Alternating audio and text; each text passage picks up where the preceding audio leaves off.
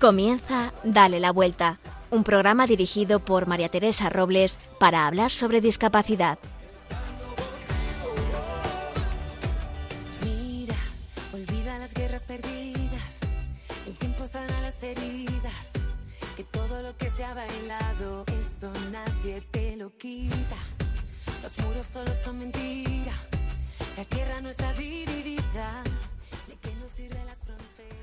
Cuando hay que deshacer la casa de una persona mayor de nuestras familias, es cuando nos damos cuenta que no hay cosas inútiles, ni cosas sin valor. No hay objetos innecesarios, ni trajes pasados de moda. Lo que hay es mucha vida. Cada adorno tiene un significado. Cada vez que esa, tal vez esa corbata llamativa fue el regalo de aniversario de su mujer antes de que perdiera la memoria. O esa moneda enmarcada tal vez se la regalara su padre para que valorara lo que costaba la vida. El adorno tan feo y malo que habría tirado si no fuera porque se lo regaló su sobrino al que tanto quiere. ¿Cómo conmueven esas cartas contando el verano que ahora nos puede parecer soso o aburrido, porque no hubo grandes viajes, pero que te indican que sabían apreciar la belleza de lo cotidiano y de la amistad? Y esos álbumes de fotos, hoy en día casi extinguidos, y que nos hacen ver la evolución de esa persona, su infancia, sus amores, sus amistades, su boda, sus hijos y tal vez la boda de algún nieto. Y esos recortes de los acontecimientos importantes. La vajilla que acumuló tantas tertulias y que tal vez en la vejez las echó de menos. El olor a los abuelos inconfundibles. Y esos trofeos de partida de mus que ganaron in extremis con su hijo a un hermano o un sobrino. La pulsera de pedida que tanto orgullo lucía en las bodas. Cuando deshaces una casa, después de tantos años, conmueve, porque no son cuatro paredes, era un hogar, con sus risas y sus lágrimas, con sus preocupaciones y con sus retos conseguidos. Cuando se deshace una casa, hay que hacerlo con mucho respeto y admiración, porque detrás de cada rincón hay vida, la vida de una persona que amó y fue amada.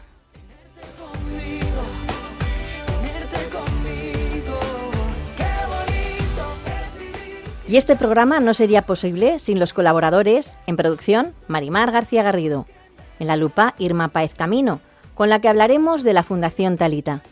Virginia Morquecho y Carlos Barragán nos traerán las noticias más actuales. Recogeremos la voz de los oyentes. Nos pondremos en los zapatos de Irma Escriche, paciente de cáncer de pulmón. Y como hemos empezado con una buena temporada, os quiero contar los cambios que habrá desde octubre.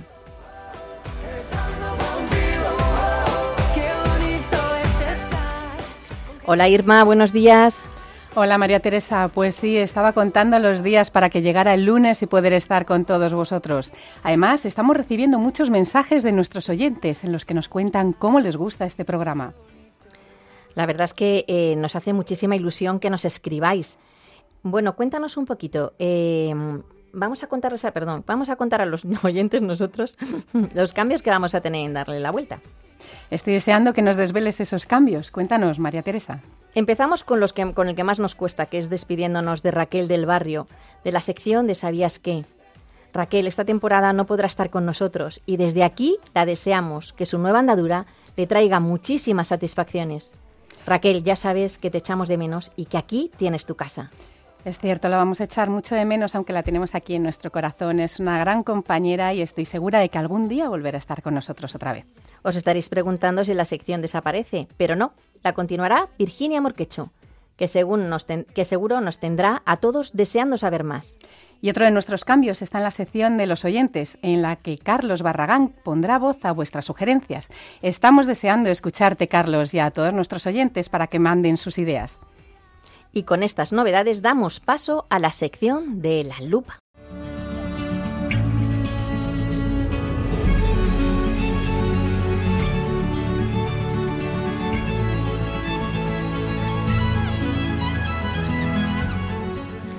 Bueno, Irma, este fin de semana tienes un gran acontecimiento, el cumple de tu abuela. Sí, María Teresa, como estabas comentando tú al principio, los abuelos se marcan mucho y estoy muy emocionada porque este viernes mi abuela cumple 100 años y vamos a juntarnos toda la familia para celebrar con ella ese día y por eso estaba deseando que llegara el otoño. 100 años, madre mía, toda una vida llena de historias, anécdotas y experiencias. ¿Cuánto tenemos que aprender de nuestros mayores? Si no fuera por todas las personas que nos van abriendo camino, no estaríamos donde estamos, ¿verdad, María Teresa? Pues desde luego, con este camino que nos abre, la como el camino que nos abre la Fundación Talita, con la que vamos a hablar hoy. Mm, ¿Qué nos puedes contar sobre ella, Irma? Pues justo lo que estábamos hablando antes, sus fundadores son padres de hijos con discapacidad y viendo los problemas que hay en la sociedad, decidieron abrirles camino hacia un mundo más inclusivo, dotado de los apoyos necesarios a maestros, profesionales y las familias. Para que nos amplíe toda esta información, vamos a charlar con uno de sus fundadores, que además es el presidente de la Fundación Talita Madrid, Felipe Calvo Manuel. Aparte de ser presidente de la Fundación Talita, también es catedrático de medicina y en la actualidad eh, codirector del Departamento de Oncología Radio de, eh, Radioterápica, no sé si lo he dicho bien, en la Clínica Universitaria de Navarra. Y es padre de ocho hijos. Uno de ellos, Felipe, tiene síndrome de Down. Buenos días, Felipe, ¿cómo estás?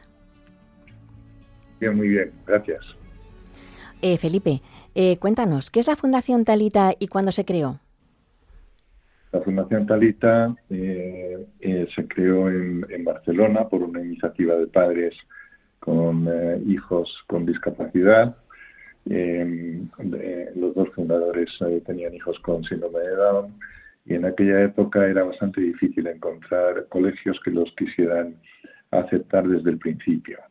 La idea que ellos movían era si viven con sus hermanos, que vayan a un cole con sus hermanos eso es algo que es una, idea muy fuerte y muy, muy evidente, pero no, no tenían prácticamente eh, cabida en, el sistema educativo de aquel momento en Barcelona. Lo buscaron, lo consiguieron, eh, llamando a las puertas, llamando a los colegios y, generando un sistema muy ingenioso de eh, ponerles reeducadores a los a los chavales eh, en el propio pupitre, dentro del aula. Hubo colegios que les dieron, les dieron cabida. Eso eh, fructificó mucho. Barcelona, Tarita Barcelona es ahora mismo una fundación con un recorrido muy grande. Y al cabo de unos años en Madrid tuvimos una situación similar, nos pusimos de acuerdo, nos ayudaron mucho con toda la parte técnica, eh, pedagógica, y organizativa. Y ahora mismo en Madrid, Talita Madrid tiene 60 familias en, eh, dentro, casi 30 colegios, en fin, hay un ambiente muy, muy, muy bueno. Eh, Felipe, ¿cuál es el objetivo de la Fundación Talita en Madrid y qué personas lo hacen posible? ¿Están los psicólogos, logopedas, voluntarios? Cuéntanos un poquito. Pues realmente somos una organización mínima desde el punto de vista estructural, no tenemos gerente en comunicación y un patronato muy activo. Y, desde el punto de vista operativo tenemos reeducadores que son pedagogos, psicólogos, logopedas, eh, eh, proporcionado a la cantidad de personas que, atendemos. Ahora mismo hay unos 12 eh, reeducadores en activo. El sistema es muy ingenioso también porque lo que hacemos es una cosa que llamamos aulas itinerantes los, eh, los reeducadores van a colegios y están un tiempo en un colegio en el pupitre y se van a otro colegio y están un tiempo en el, en el pupitre de otro chaval.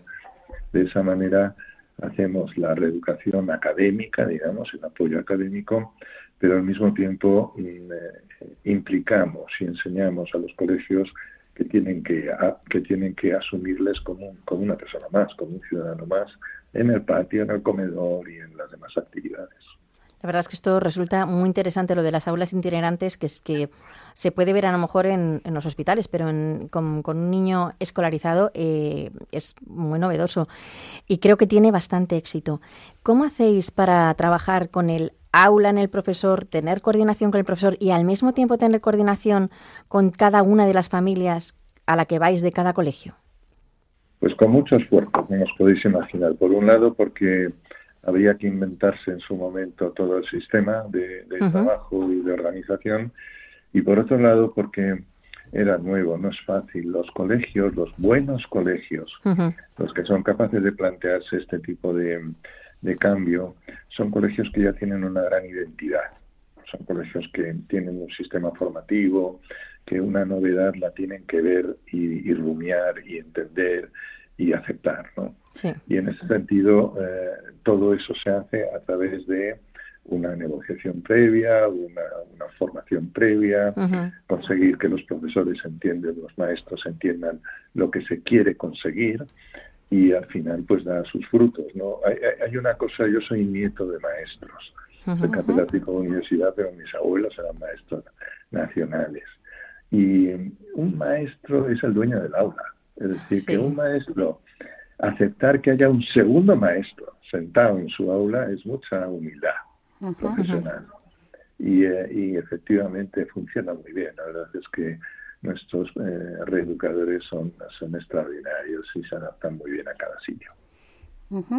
Eh, bueno, siguiendo un poquito con la labor inclusiva que hacéis, centrándonos también en el ocio, cuéntanos un poquito, tenéis un proyecto que es Proyecto Ocio Inclusivo. ¿Verdad? Para las personas con discapacidad intelectual. ¿A partir de qué edad se puede apuntar una persona a este tipo de ocio? si, va, si va tutelada, si va con un apoyo, no hay restricciones de edad más que las del sentido común, ¿no?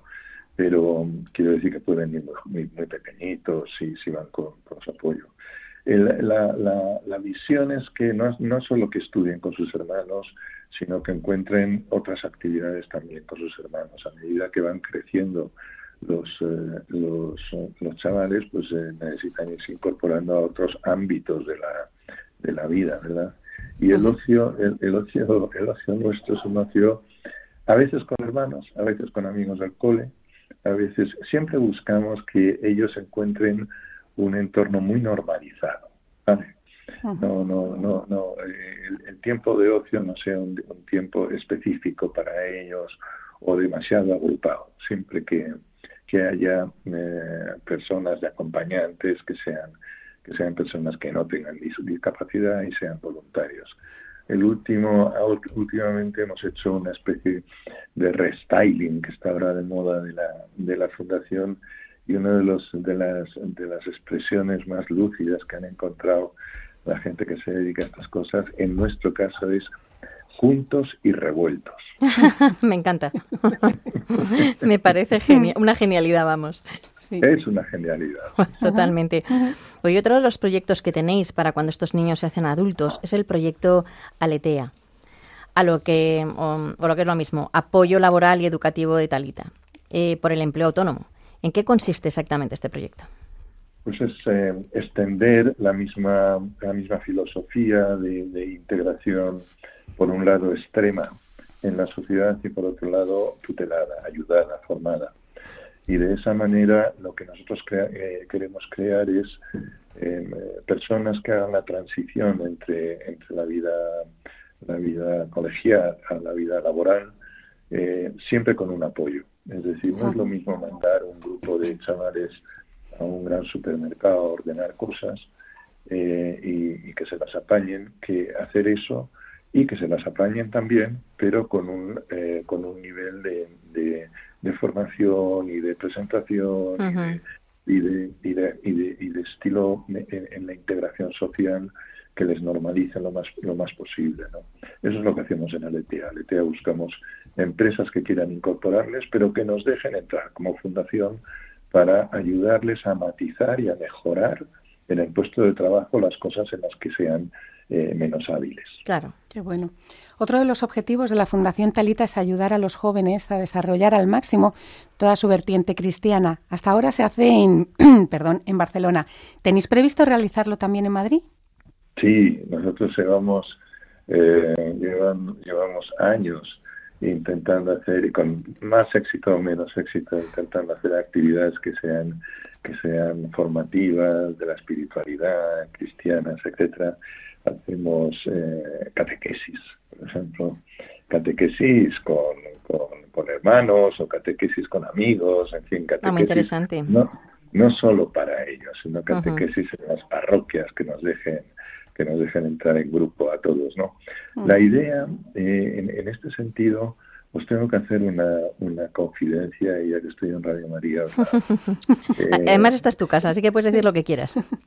estos individuos, estos, estos chavales con discapacidad, síndrome de Down o cualquier otra discapacidad intelectual, tienen mucha más vida interior de la que nosotros pensamos.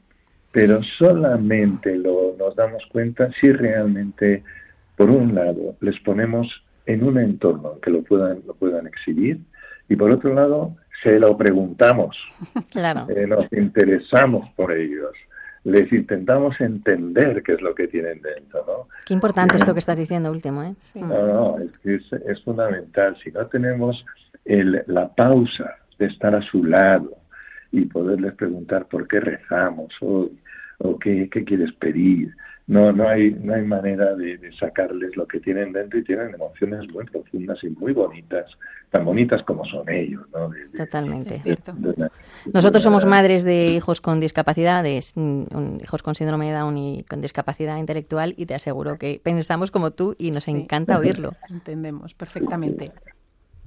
Pues por ahí van los tiros, ¿sabes? En, en esto y yo creo que lo, lo, hay, dificultades objetivas. Yo me, gustaría que entendieseis esto también, ¿no?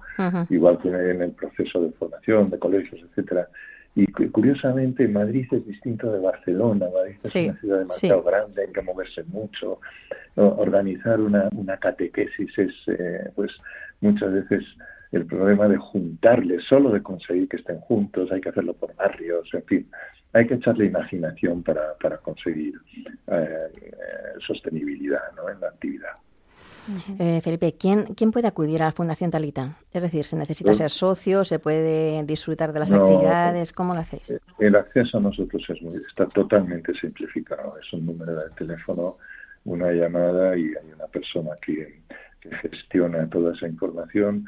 Tenemos, una, tenemos un punto de sentido común heredado de los catalanes tenemos dos cosas heredadas de los catalanes. Una, la rentabilidad, el buscar aulas Esto es importantísimo. haga rentable todo después. Y, el otro es eh, el, otro es también un poco seleccionar, es decir, que nosotros no damos cobertura a toda, a todo lo que sea posible con discapacidad intelectual y niños y adolescentes, damos cobertura a una, a una parte y siempre y cuando esa parte también esté bien adaptada a la propia familia, ¿no? Todo nuestro sistema es un triángulo, es, eh, es eh, las personas, las familias y los colegios. Y, necesitamos que haya un mínimo de adaptación a eso. Un número de teléfono inmediatamente se hace una entrevista y se, y se, y se valoran los intereses mutuos. Qué gozada. Qué bueno. Eh, Felipe, el día 27 de septiembre me ha chivado un pajarito que tenéis una cena solidaria en la propia sede de la Fundación. ¿Cuál es el objetivo de esa cena? Pues mira, es mañana y estoy de los nervios porque es un, es un, es un evento que la, es la novena, novena cena solidaria, cóctel solidario, nos sale de maravilla. Es una cosa tremenda, sale muy bien porque conseguimos sitios que están bien y porque organizamos una, una rifa muy divertida y porque vienen magos y gente que nos ayuda, etcétera. Y el objetivo es a todos los benefactores que vamos teniendo, afortunadamente pues la gente nos va conociendo y, y nos van ayudando, darles un, un momento, un chispazo de, de, de gratitud. ¿eh? Y, eh, y en, en, la, en la de estas, en, en la, eh, en, la de mañana, vamos a hacer una cosa que no habíamos hecho nunca, que es presentar el restyling. Y el restyling, que suena así un poco, a mí me cuesta, me cuesta, yo soy ya mayor, pero el restyling tiene que ver con la siguiente generación. Tenemos que implicar a, a la siguiente generación en ah. este, en este movimiento, para, para darle, darle un impulso, para estar en las redes, para estar en lo que hoy en día mueve a la sociedad, ¿no? Y va a estar muy, muy, divertido, yo creo. Seguro que va a estar fenomenal. Felipe Calvo Manuel, eh, muchísimas gracias. La verdad es que ha sido una entrevista que nos ha quedado un poco corta. A lo mejor te llamamos en otra ocasión y, que creemos que ha sido deliciosa, igual que, que creemos que esta Lita, creo que transmites muy bien qué es y, la gente se, creo que se ha podido hacer una idea muy buena de lo que uno puede recibir cuando llama a Talita. A Talita. Muchísimas gracias por atendernos. Una cosa, por supuesto. Una cosa final que, que yo creo que, que me gustaría.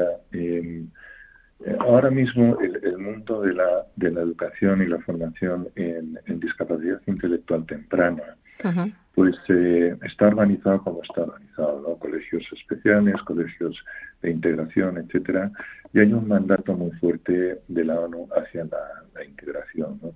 Eso, eh, yo creo que iniciativas como Talita y, de ese estilo eh, no tienen que no tienen que generar una tensión. Es, es, es simplemente trabajar en esa línea e ir eh, absorbiendo digamos todo lo que sea un movimiento social claro hacia la integración y hacia la incorporación a eso nosotros queremos mandar ese mensaje ¿no? de que lo que tenemos es el know-how el cómo hacerlo la experiencia y que ayudaremos todo lo que podamos a hacer la transición tranquila y, y que todo el mundo acabe donde tiene que acabar, que es en un aula del colegio normal, con los apoyos necesarios y viviendo en un entorno normalizado desde muy jovencito. Muchísimas gracias, Felipe. La verdad es que ha sido un lujo tenerte. Muchas gracias a vosotros y mucha mucho, mucha vida eh, a Radio María, mucha vida. Muchas gracias. Gracias.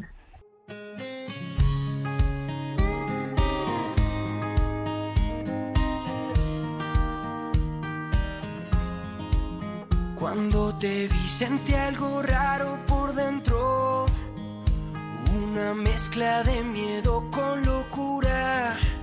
Y tu mirada me juro que si te pierdo, habré perdido la más grande fortuna. No sé nada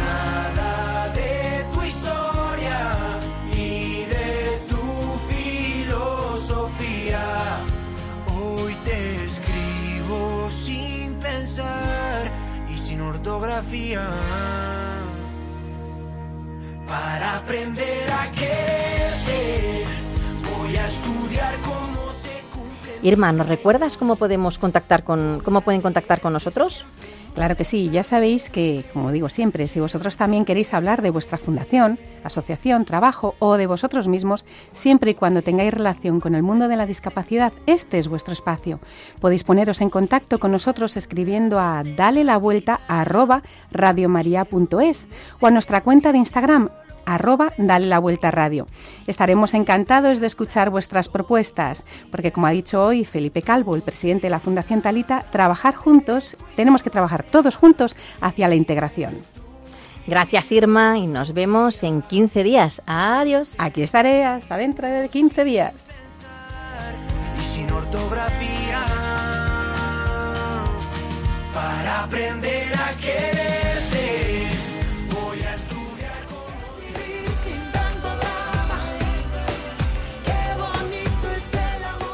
Virginia Morquicho y Carlos Barragán nos tienen al tanto de la actualidad.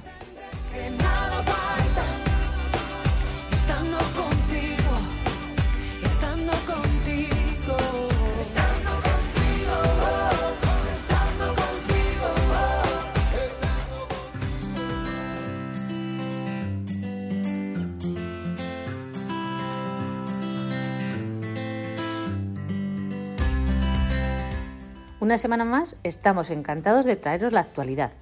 Comenzamos contándoos que Madrid será la sede del primer Congreso Nacional sobre Emprendimiento y Discapacidad.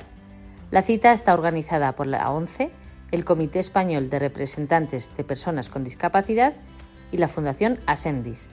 El Congreso se celebrará los días 10 y 11 de noviembre. Está dirigido a empresarios y emprendedores con y sin discapacidad, a mentores y a técnicos. El encuentro pretende buscar barreras y necesidades que tienen estas personas a la hora de emprender y desarrollar programas de apoyo para vencerlas. Las inscripciones están abiertas y pueden realizarse en la página web www.fundacion11.es. También se ha abierto el plazo para solicitar las becas formativas para jugadores de la Liga Genuín Santander. Como ya hemos contado en alguna ocasión, esta competición de fútbol pionera en el mundo está formada por equipos de personas con discapacidad. Las ayudas dirigidas a aquellos jugadores que estén estudiando titulaciones oficiales constarán de 1.000 euros por beca. Las bases se pueden consultar en el apartado de becas del Banco Santander www.santander.com hasta el 10 de octubre.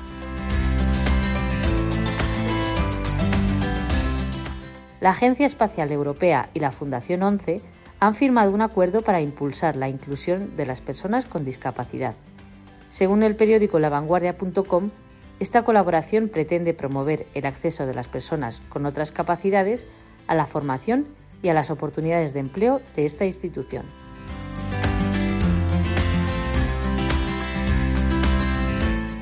Un colegio de Madrid ha convertido una de sus plantas en una simulación de una estación de metro. Según explica en sus redes sociales, el Colegio de Educación Especial María Corredentora pretende que los jóvenes con discapacidad se familiaricen con el uso de los paneles informativos y señalización de entradas y salidas, así como interpretar los directorios. Todo esto para lograr un desplazamiento autónomo. Esta actividad se enmarca en el programa educativo Aula Metro de la Comunidad de Madrid.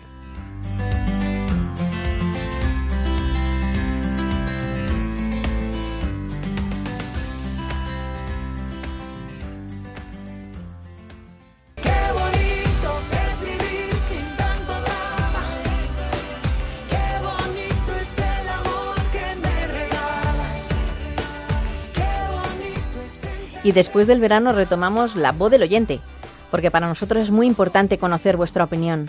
Virginia, tú has recogido mensajes, ¿qué nos puedes contar? Pues mira, que gracias al programa recopilatorio que hemos hecho este verano, eh, hay muchos oyentes nuevos y también nuevos seguidores en las redes sociales del programa. Ay, eso, esto es, eso es estupendo. Pues les damos la bienvenida. Así es. Y también destacamos a los protagonistas del último programa. Tanto la Fundación Alsuria como la historia de Mare Chanove han tenido un gran impacto entre los oyentes.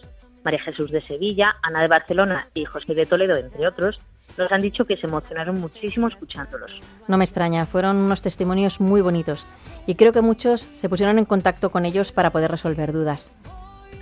También deciros que otro oyente nos comenta que van a poner ascensor en el metro Virgen de Begoña, en la línea 10 del metro de Madrid. Y es importante porque es la salida a dos grandes hospitales de la capital. Esta sí que es una buena noticia. Y para terminar, recogemos una llamada de atención que nos ha hecho llegar Blanca de Madrid.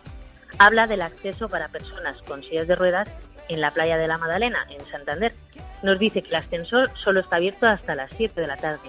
A ver si haciéndonos eco llega a quien corresponda para que todo se solucione. Y esto es todo de momento. Pues hija, muchísimas gracias Virginia, nos encanta lo que nos cuentas y nos vemos en 15 días. Adiós.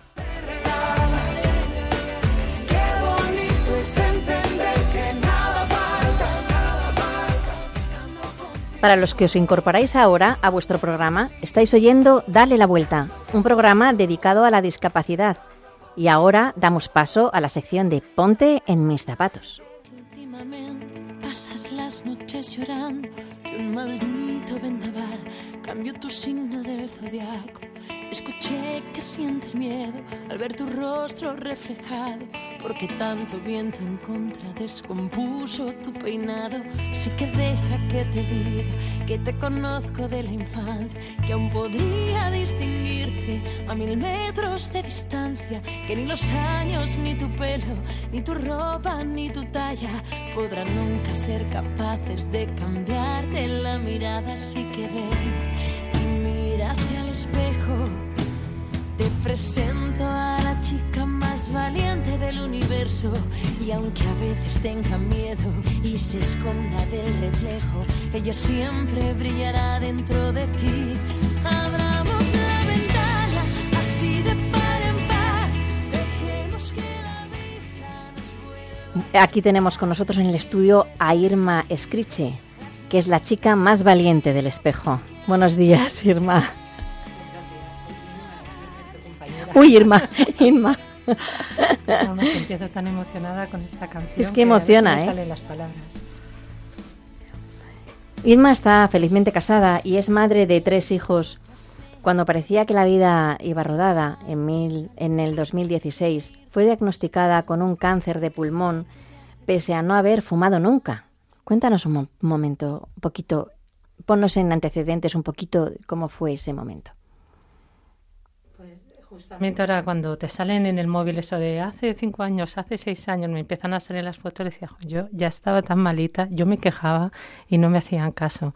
Me acuerdo que este fin de semana estuvimos haciendo espeleología con los niños. Bueno, yo no pude ni, ni, arrimarme a la cueva porque no, no era capaz de caminar puesta arriba. Lo, lo, hablaba con, con mi amiga, se quedó conmigo sin entrar también. Decía, digo, no, es que no lo entiendo, es que doy dos pasos y no puedo, pero has ido al médico, sí, claro que he ido al médico ya y toso continuamente, me he tomado ya todos los jarabes que hay en, en la farmacia y no, y no hay manera de que encuentren qué es lo que me pasa. Así que llegó un día que, que vi que yo ya ese día no, no podía más, algo, algo me ocurría. Y entonces pues fui directamente a urgencias. Y ahí en urgencias fue cuando me encontré todo el pastel, que fue cuando me diagnosticaron. Después de tres días de un montón de pruebas pues al tercer día vino ya el diagnóstico. Tienes cáncer, cáncer de pulmón, con metástasis y además es intratable, inoperable y incurable. ¿Cómo pues gestionas todo eso cuando te dicen tienes cuatro, o sea, de repente, o sea, es que tú estabas bien ayer y de repente llega, bueno, bien, aunque estuvieras mal, pero no te imaginabas esa envergadura de, de enfermedad y, y de repente te encuentras que te dicen que te quedan cuatro meses de vida? Mm, de hecho, esa mañana yo fui a trabajar, fui, tenía un congreso, me fui a un congreso, a un congreso volví a la oficina, eh, me quedé más horas porque quería dejar todo, no sé por qué tenía yo el instinto de que algo ocurría y dejé todo organizado, me fui a hacer unas compras que necesitaban los niños, me fui a correos, ¡Qué barbaridad! hacer un montón de gestiones hasta que un momento que ya llamé a mi marido y dije, no puedo más, venme a buscar y venme al hospital porque no puedo dar un paso emocionalmente, ¿cómo, cómo gestionas todo cuando te cae este jarro de agua fría? Pues lo que quieres es eh, no aterrarte con la palabra cáncer, porque ya no que te digan de pulmón y sabes todo. En esos momentos no sabes ni estadios ni, ni terapia dirigida, o sea, no conoces absolutamente nada, solamente crees que cáncer y crees que el cáncer es igual para todos. Luego descubres que no, que se llama cáncer a más de 200 enfermedades. Pero yo lo que me quise aferrar fue a que, bueno, mm, ha habido muchos avances y cáncer no tiene por qué significar muerte. Aunque me daban un pronóstico muy malo, yo lo que recuerdo que le pedía a la gente de, mi alrededor cuando les decía que rezaran por mí, de rezar por mí porque yo no puedo rezar por mí. O sea, me parece egoísta el rezar por uno mismo. Eh, lo único que yo le pedía era serenidad para afrontar lo que me tuviera que, ocurrir. La verdad es que serenidad yo creo que te han dado para, para, vamos, para millones de años, porque yo ya te conozco hace tiempo y eres una mujer eh, muy serena, aunque tengas tus momentos malos en casa, pero se te ve siempre, es que no la estáis viendo, pero siempre con una sonrisa en la cara. Es increíble. Tienes, eh, tus niños eran entonces muy pequeños, 12, 14 y 16. Eh, en plena adolescencia. Y, te he oído decir que la enfermedad eh, había entrado en tu casa. O sea, tú tenías la enfermedad, pero la, la enfermedad había entrado en tu casa. ¿Cómo cambió eso y cómo está ahora tu casa, tu familia?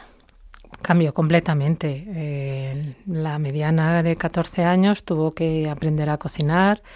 La pequeña tiempo después ha sido la que se encarga más o menos del tema lavadoras. El mayor, desde que se sacó el carnet de conducir, pues ha sido el que pues más de una vez le ha tocado tenerme que llevar urgencias o llevarme al hospital o tener que ir a comprar y toda la gestión, pues bueno, de repente cae en hombros de, de mi marido, que tiene que seguir siendo padre, tiene que seguir siendo esposo y a la vez tiene que cubrir todo lo que yo no cubro, porque mm. de hecho ahora llevo pues desde el jueves metida en cama. Me he levantado y para venir al programa después de cinco días en cama. la verdad es que te valoro muchísimo porque sé perfectísimamente que acabas quimio y que, y que rezábamos para que todo fuera fenomenal y pudieras estar con nosotros porque creo que cuando, cuando, estaba con los dolores decía, madre mía, señor, por favor, ayúdame para mañana ser capaz de levantarme. Y mi madre me decía, pero vas a poder conducir.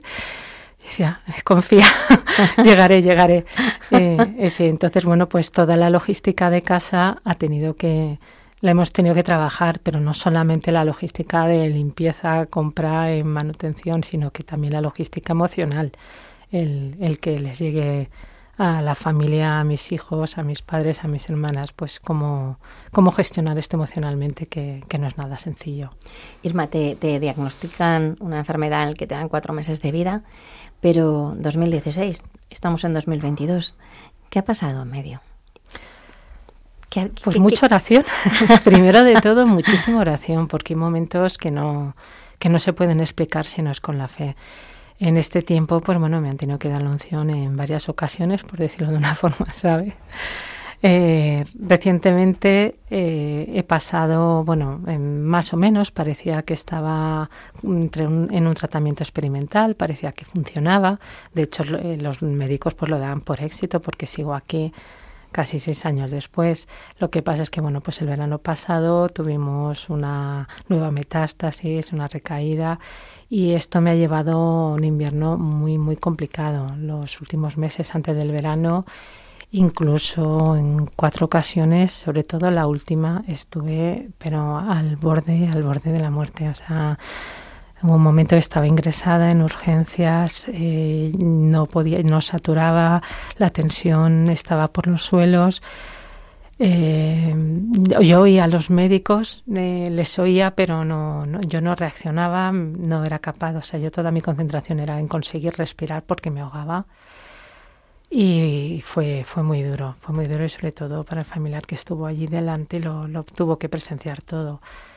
Luego de esa crisis consiguieron remontarme con unos, bueno, con a, situaciones extremas, soluciones extremas. Claro. De una forma muy agresiva me sacaron de esa situación, pero luego estuve durante cinco días que no sabían por qué tenía esta infección generalizada, porque tenía los pulmones tan mal. Y, y bueno, pues hasta que consiguieron dar de nuevo con el diagnóstico exactamente qué es lo que me ocurría pues fueron momentos momentos muy complicados que además se juntó pues con la selectividad de la pequeña. Y, madre sí. pues en casa yo no quería que vinieran a verme mi marido le dije que se centrara en la niña que no le quería ni ver por el hospital. Entonces cómo cómo balancear eh, mi mujer muriéndose en el hospital mi hija con selectividad y yo qué hago pues es son momentos realmente complicados entonces en esos momentos es cuando vuelvo a pedir por favor rezar por mí y se nota. Es que la oración tiene un poder, es como una bomba. Igual que noto cuando dejan de rezar, cuando la gente se relaja y ya... Yo te digo, yo digo siempre que en verano, por favor, en verano la gente se relaja, se olvida de rezar por los que estábamos rezando y entonces lo notamos. Siempre digo lo mismo, digo, por favor, en verano no dejéis de rezar. Pues hay momentos que, que, tú lo notas, que, que, bueno, que parece que todo va bien, que tú dices, bueno, todo va bien porque seguimos rezando. Ese momento que dejar de rezar, mira lo que pasó el verano pasado, precisamente. Entonces, eh, volver a la carga y, y sí, estoy, estoy muy, me sujetan muchísimas manos de oración. Sí, la mejor red social es la comunión de los santos. Esta es la mejor, sin duda alguna. Es la que nos sustenta y la que nos da fuerzas. Incluso eso, cuando no podemos rezar, ¿verdad? pues rezan por nosotros. O sea, que, mejor. Mm, normalmente em, tu día a día mm, estás bailando con la muerte, Inma. Es tu vida. ¿Cómo, ¿Cómo haces para no para vivir, para poder estar en el día a día y no irte con el y sí? y no, y no irte con esas preocupaciones, ¿no? sino aprovechar el presente y disfrutar del presente como haces. Al principio fue sencillo, que, parece que es al revés, que al principio es muy duro. No, al principio fue muy fácil. Al principio era decir, tengo que vivir el día a día y tengo que mantener esta alegría y, vamos a seguir adelante. Eso eres capaz de mantener el tipo un, tiempo. Llega un momento que dices, es que ya no puedo más de mantener el tipo, ya no puedo más de mantener esta alegría no puedo más de conseguir vivir día a día. Eh, no he parado de tener pedrada, de tener que pasar por quirófano de urgencias, no sé ya ni cuántas veces, porque yo creo que, eh, que ninguna operación, menos la primera, todas las demás nunca ha sido programada, todas han tenido que ser de urgencia. Entonces, llega un momento que, que, te resulta que te resulta complicado el no caer en que en gestionar que la cabeza no se te vaya el bueno es que estoy haciendo planes a futuro y yo no sé si voy a, llegar a la siguiente quimio vamos no lo sabían ni mis médicos. Entonces es, es complicado es complicado y contra más pasa el tiempo más difícil se te hace el no caer y, Irma, mm, cuando estás en esa situación en la que uno quiere hacer planes pero no se atreve del todo y estás ahí, eh, ¿no, has tenido algún momento de enfado con Dios? No, nunca, nunca. Eh, ni mi marido. Eh, ninguno de los dos, y nos lo han dicho muchas veces, ¿y por qué tú? ¿Y si eras buena? ¿Y por qué? No, No, mira que me pilló en un momento de mi vida que profesionalmente estaba en, muy buen momento, eh, reconocida laboralmente, un momento feliz con mi familia, mis hijos, y llegó la enfermedad en un momento que de felicidad. Y a lo mejor precisamente era el mejor momento en que llegara y, y no me pilló con la encima demacrada por otros temas. Entonces, eh, no me ha supuesto tampoco, aunque sí que tienes tus preocupaciones económicas, eh, no me ha supuesto otras preocupaciones. Nunca, nunca le he echado la culpa. Al revés, yo creo que el Señor me, mantiene enferma porque esta es, o sea, em, ahora mi carisma, o sea, mm, mm, eh, mi situación, o sea, no me sale la palabra exacta que quería decir, pero bueno, que mi, obligación ahora es el, dar testimonio. Entonces, el haber encontrado cuál es mi camino, pues es, eso es una maravilla. Y el saber que, que puedo dar testimonio y, en los momentos de que ves que estás al límite y que se acaba la vida, pues, pues lo, lo hemos rezado y hemos sido conscientes que bueno, que esto se acaba y, en otras ocasiones que hemos pensado pues en comprarte unos zapatos, en hacer todo lo mismo. O sea, te das cuenta que al final ¿y qué? ¿Y, qué más Claro. Pues mm, los días que viva pues estemos aquí. Eh, la verdad es que el ensayo clínico en el que estás ahora, eh, nos estás diciendo que que, estás o sea, que vuelves a tener metástasis. No sé muy bien si con esto nos quieres decir que has salido ya del ensayo clínico, vas a alguna otra cosa. bueno, del ensayo clínico eh, están con amor-odio conmigo porque me han echado tres veces y las tres veces me han vuelto a recuperar porque yo creo que soy un caso excepcional y se dan cuenta que aunque no sigo ya los, los parapetos que ellos tienen para ser propicio para el ensayo clínico, sí que quieren seguir estudiando cómo funciona. al principio, bueno, pues estuve casi cuatro años con, con, eh, en el ensayo clínico en el momento que se produjo la metástasis eh, volvieron a darme la medicación que me daban al principio, que era la del ensayo clínico, y en el momento que dejó de funcionar, pues me echaron del ensayo. Eh, el tratamiento que me están dando ahora, que es el que me ha dado tantas, tantos problemas, además de que mi situación física ya era complicada, pues es que mm, mi oncólogo de forma eh, pues maravillosa, pensó en un tratamiento de hace 30 años que está en desuso. Precisamente está en desuso por su toxicidad, su agresividad y porque es realmente es una bomba. Y decía que te atacan a cañonazos. No, ahora ya no son cañonazos, ya son a bombazos. pues se le ocurrió que quizás este tratamiento pudiera ser el que funcione. Y entonces estoy ahora con un tratamiento fuera de ensayos, estoy con un tratamiento que se daba hace 30 años y ahora está en desuso. Lo que pasa es que los del ensayo, eh, al ver que yo sigo viva, pues quieren seguir recopilando datos y entonces, bueno, pues me han hecho volver a firmar toda la documentación simplemente mm, para observarme, o sea, no, el ensayo no hacen nada conmigo, pero sí que observan cómo, cómo sigo manteniéndome viva, que, que para ellos es, excepcional. Sí. Tienes que explicarles que también hay detrás una, una fuerza poderosa. Lo digo, lo digo. bueno, a ellos, ellos no sé si les llega porque están, como siempre digo, los americanos, en plan, bienvenido Mr. Marshall, hablo de los americanos. Total. Que, pero vamos, que el, personal médico que está cerca de mí mm, lo sabe perfectamente que, la oración es la que me sostiene. También estás trabajando en la Asociación de Pacientes con, Cáncer de Pulmón. Eh, creo que, no sé si estás ahora mismo como vicepresidenta o, en otra, porque claro, según tu situación, no sé, ahora mismo si todavía te da para ser vicepresidenta, yo creo que sí, porque tienes una capacidad de trabajo que la sacas no sé de dónde, pero, pero, pero cuéntanos un poco también la labor que hacéis allí. Bueno, he cogido unos meses de, de paréntesis porque era, no era capaz ni de salir de la cama, no, ni de abrir el ordenador, o sea, era tremendo. Un día que tuve que enviar un email, digo, es que no soy capaz ni de, ni de escribir, o sea, la contraseña de inicio del ordenador, o sea, no, mi cuerpo no respondía.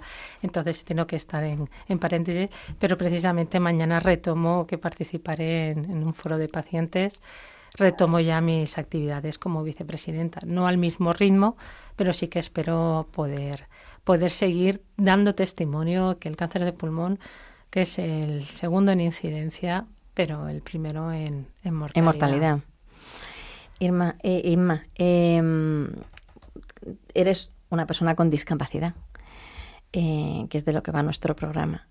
Pero alguna vez te he oído decir también que, es una discapacidad eh, invisible, ¿no? Porque te ven y, oye, te veo ahora con pañuelo, pero a otras veces te he visto con pelo.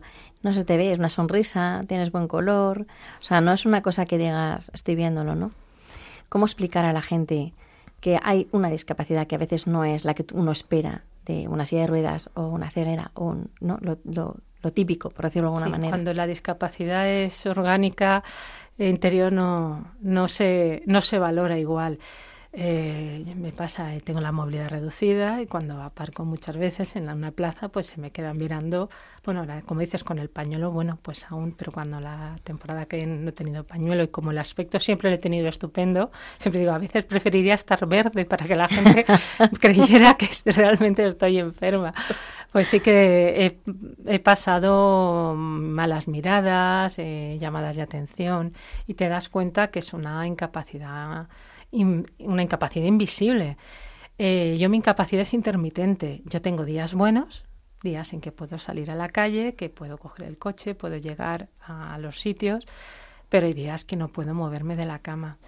Y hay días que puedo moverme con el coche, pero digo, eh, déjame, yo cuando lo hablaba, cuando pasé el tribunal, digo, mm, me queda, o sea, no sé lo que me queda de vida, digo, pero yo quiero ir a tomarme un café con una amiga dame la posibilidad de poder ir a tomarme un café con una amiga. Claro. Que no sea siempre debajo de casa, que pueda coger el coche e irme a un centro comercial, que es donde suelo encontrar plazas de minusválidos, cerca del ascensor o cerca de las escaleras mecánicas, porque una vez eh, con mi capacidad pulmonar, pues hay días que puedo caminar más y hay otros días que no puedo dar tres pasos.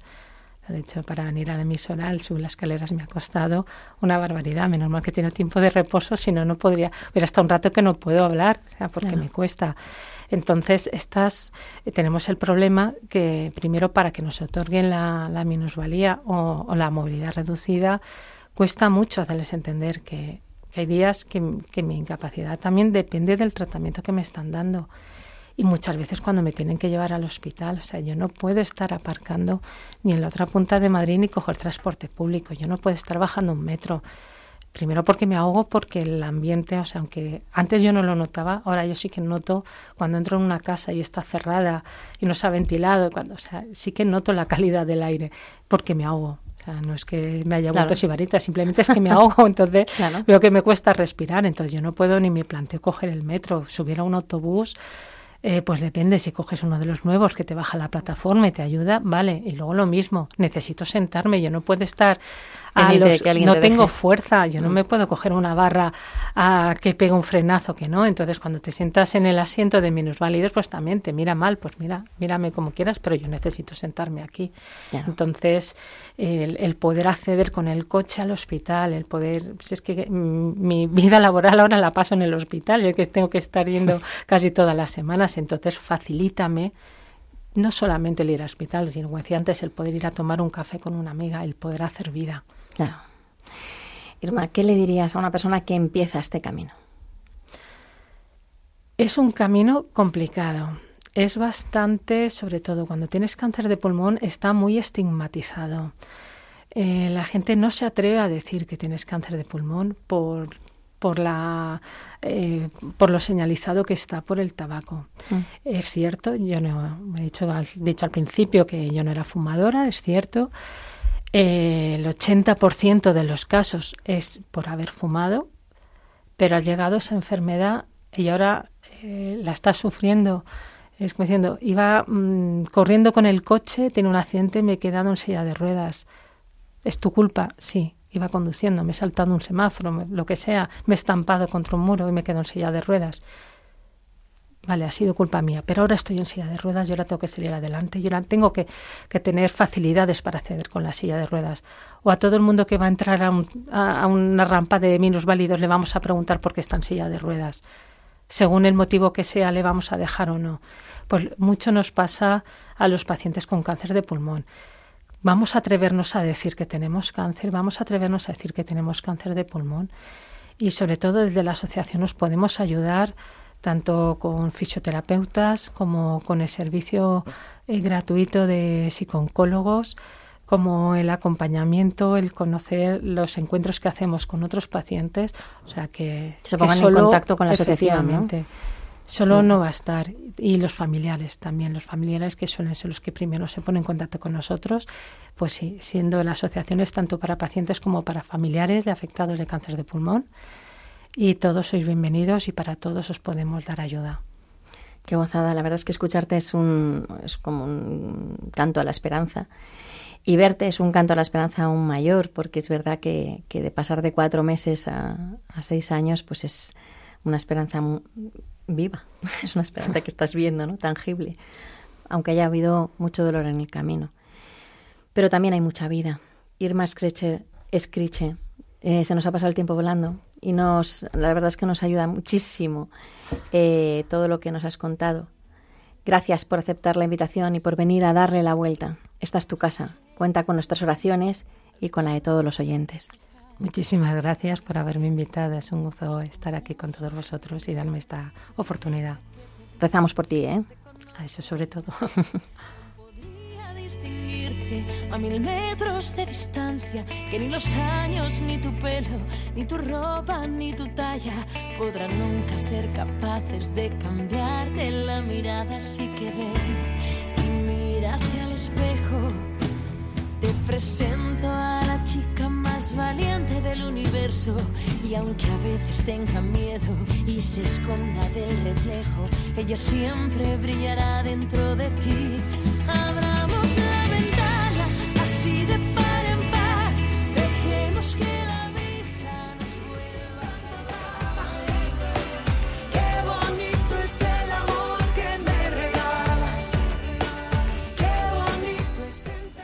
Y como ya os hemos contado, hoy no habrá Sabías qué, pero volverá Virginia Morquecho con el Sabías qué en el próximo programa.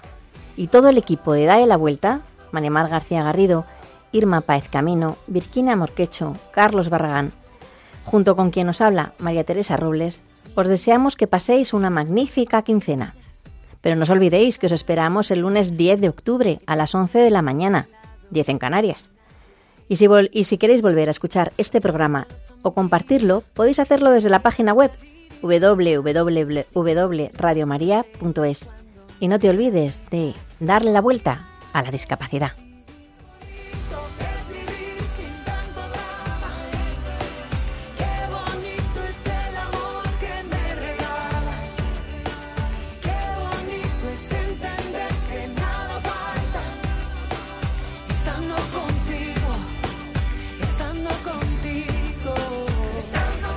Concluye así en Radio María, Dale la Vuelta, un programa dirigido por María Teresa Robles para hablar sobre discapacidad. Mira, olvida las guerras perdidas. El tiempo sana las heridas. Que todo lo que se ha bailado, eso nadie te lo quita. Los muros solo son mentiras.